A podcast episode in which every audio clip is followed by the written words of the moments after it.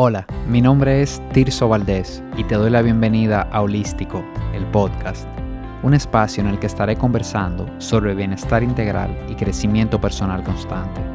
Mi objetivo es que encuentres inspiración para sumar hábitos positivos que lleven tu salud al siguiente nivel.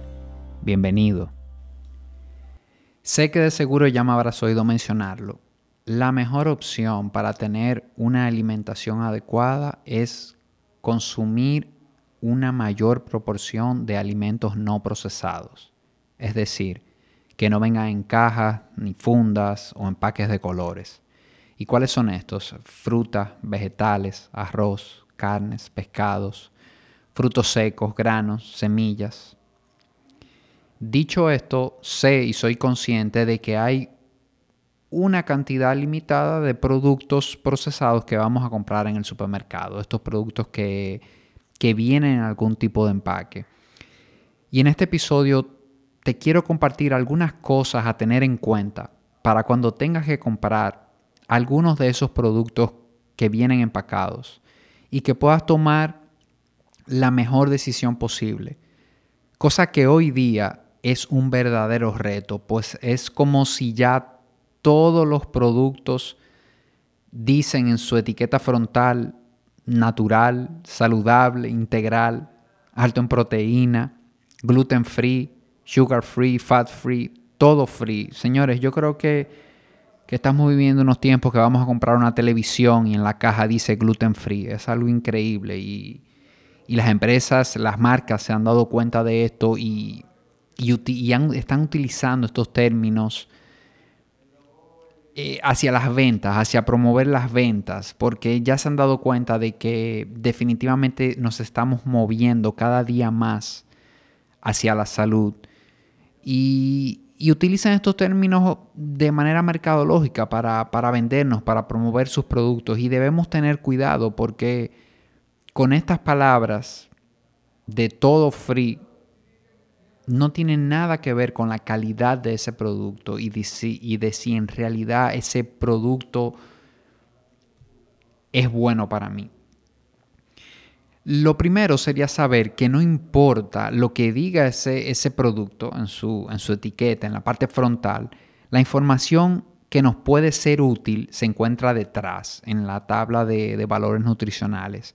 Y digo que nos puede porque Aún esta información que se encuentra en la parte de atrás tiene datos que son muy confusos, pero al menos como, como es algo regulatorio, está, está colocada respetando algunos criterios. Y por eso si, si nos detenemos un momento y la vemos, hay, hay formas de cómo poder descifrar si ese producto que tengo en la mano realmente tiene una calidad eh, o tiene la calidad que promete, diríamos, en su etiqueta frontal.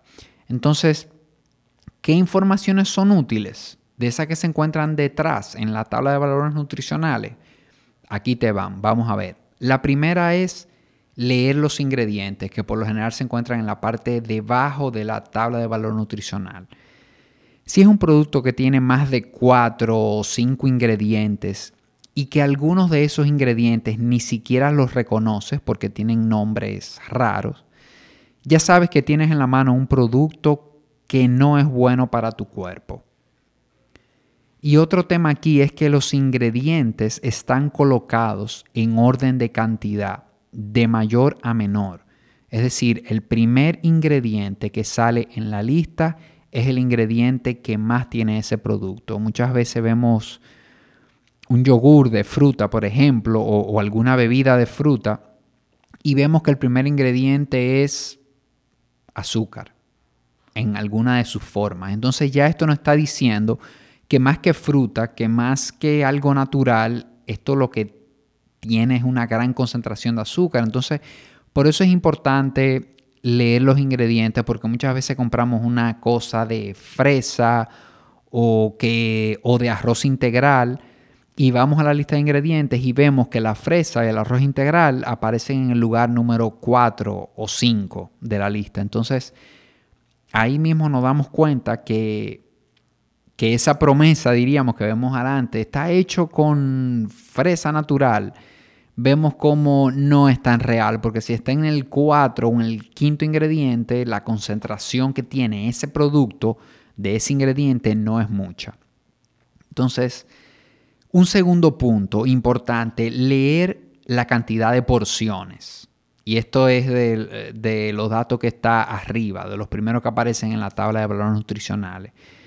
Y, es que sucede que en muchos casos es necesario multiplicar toda la información que te da la tabla de valores nutricionales por el número de porciones, porque mira lo que sucede. Muchas veces compramos un paquete de galletas que vienen, por ejemplo, cuatro galletas, todos los valores nutricionales están dados para solo una galleta porque arriba dice tamaño de porción, una galleta. Pero si pasamos eso por alto, vemos 4 gramos de azúcar. Y decimos, bueno, esta galleta quizás se la puedo dar a mi hijo porque no tienen tanta azúcar.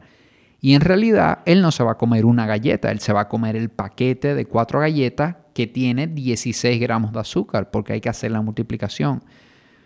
Y esto es un truquito aquí que se utiliza para muchas veces poner esos datos de una que tengan una mejor apariencia, ¿verdad? Por eso es muy importante que que siempre observemos el tamaño de porción para que podamos hacer esa, esa pequeña multiplicación y, y, ver realmente qué cantidad de cada, de cada uno de esos ingredientes tiene ese producto. Otro dato que aparece en la tabla de valores nutricionales es la cantidad de calorías. Y este es un dato que de verdad no es importante. ¿Y, por qué te digo que no es importante?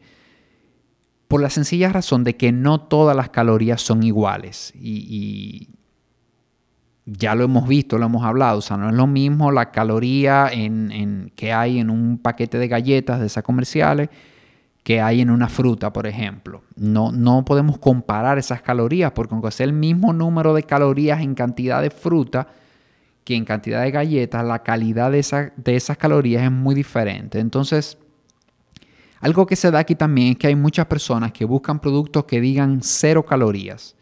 Y esto no necesariamente es bueno porque pudieras estar consumiendo cero calorías y muchísimas sustancias químicas que a la larga terminan por hacerte más daño que esas calorías. Pudieras estar consumiendo edulcorante o algunas sustancias químicas que se utilizan para lograr que ese producto tenga cero calorías, pero como te digo, al final un consumo sostenido de este tipo de productos pudiera generarte más daño que, las mismas calorías. Otro dato que aparece en, esa tabla es el porcentaje recomendado. Y la verdad que mi recomendación es que, ni siquiera te fijes en este porcentaje porque esto está basado en una dieta de 2.000 calorías. ¿Y quién dijo que mi dieta o la dieta de todos debe tener esa cantidad de calorías? De calorías. ¿Cómo se obtuvo ese número? ¿En qué población? ¿En qué cultura? ¿Qué tipo de personas era? Entonces esto es un dato, la verdad, que, que en mi opinión no tiene ninguna relevancia. Igual no se especifica si esto es para un adulto, para un niño, la verdad que esto es un dato que, no tiene importancia y que puedes, puedes ignorar este, este porcentaje porque si tienes si estás trabajando, por ejemplo, un algún objetivo específico, si tú eres hombre o mujer, son diferentes requerimientos nutricionales, entonces no tiene ningún sentido de que nos midamos todos con la misma vara de las 2.000 calorías que ni siquiera entendemos cómo, cómo se obtuvo ese, ese número. Luego vienen el detalle, diríamos, de los tres macronutrientes, que son las grasas, los azúcares y la proteína. Dentro de las grasas eh, se detallan las saturadas, que, que nos las han querido satanizar, ¿verdad? Y, no pasa nada con las grasas saturadas, siempre y cuando vengan de buenas fuentes. Están las grasas trans, que estas sí son realmente malas y causan inflamación en nuestro cuerpo.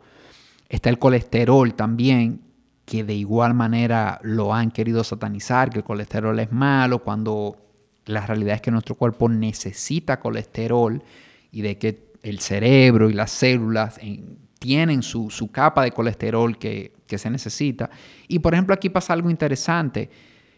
Algunos aceites, por ejemplo, por ejemplo, perdón, el de soya, el de canola, el de maíz, que te ponen un letrero grande que dice libre de colesterol. Sin embargo, son aceites que inflaman tu cuerpo. Y son, son aceites que están obtenidos de vegetales hidrogenados. De, y esos vegetales, maíz, canola, eh, soya, no tienen colesterol. O sea, no, no, no tienen por qué decirlo, porque eh, el colesterol es una fuente, viene de fuentes animales, no de fuentes vegetales. O sea, esto es algo puramente, vamos a decir, para mercadológico, para venderte el aceite. Entonces, la otra parte está en los carbohidratos, que es donde se especifica el azúcar. Como todos sabemos, el azúcar está compuesto por glucosa y fructosa. Y todo lo que tiene fructosa pura, solamente fructosa, no sale como azúcar.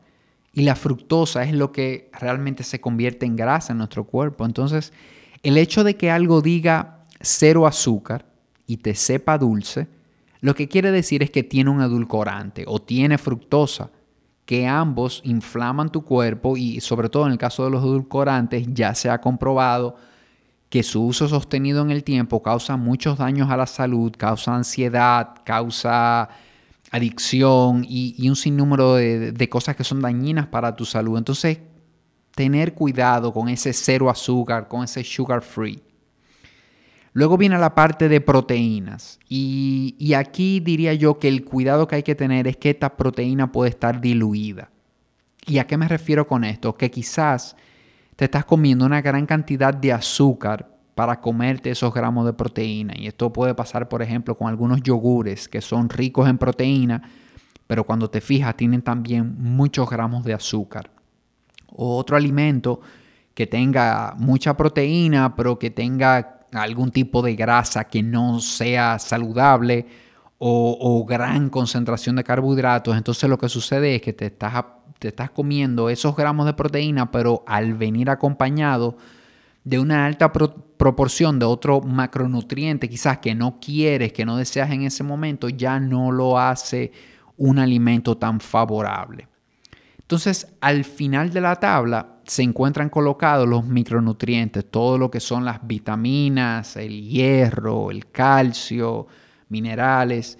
Y, la verdad es que te recomiendo que ni le prestes atención a esta parte porque nunca, nunca es buena idea obtener tus micronutrientes de comida procesada.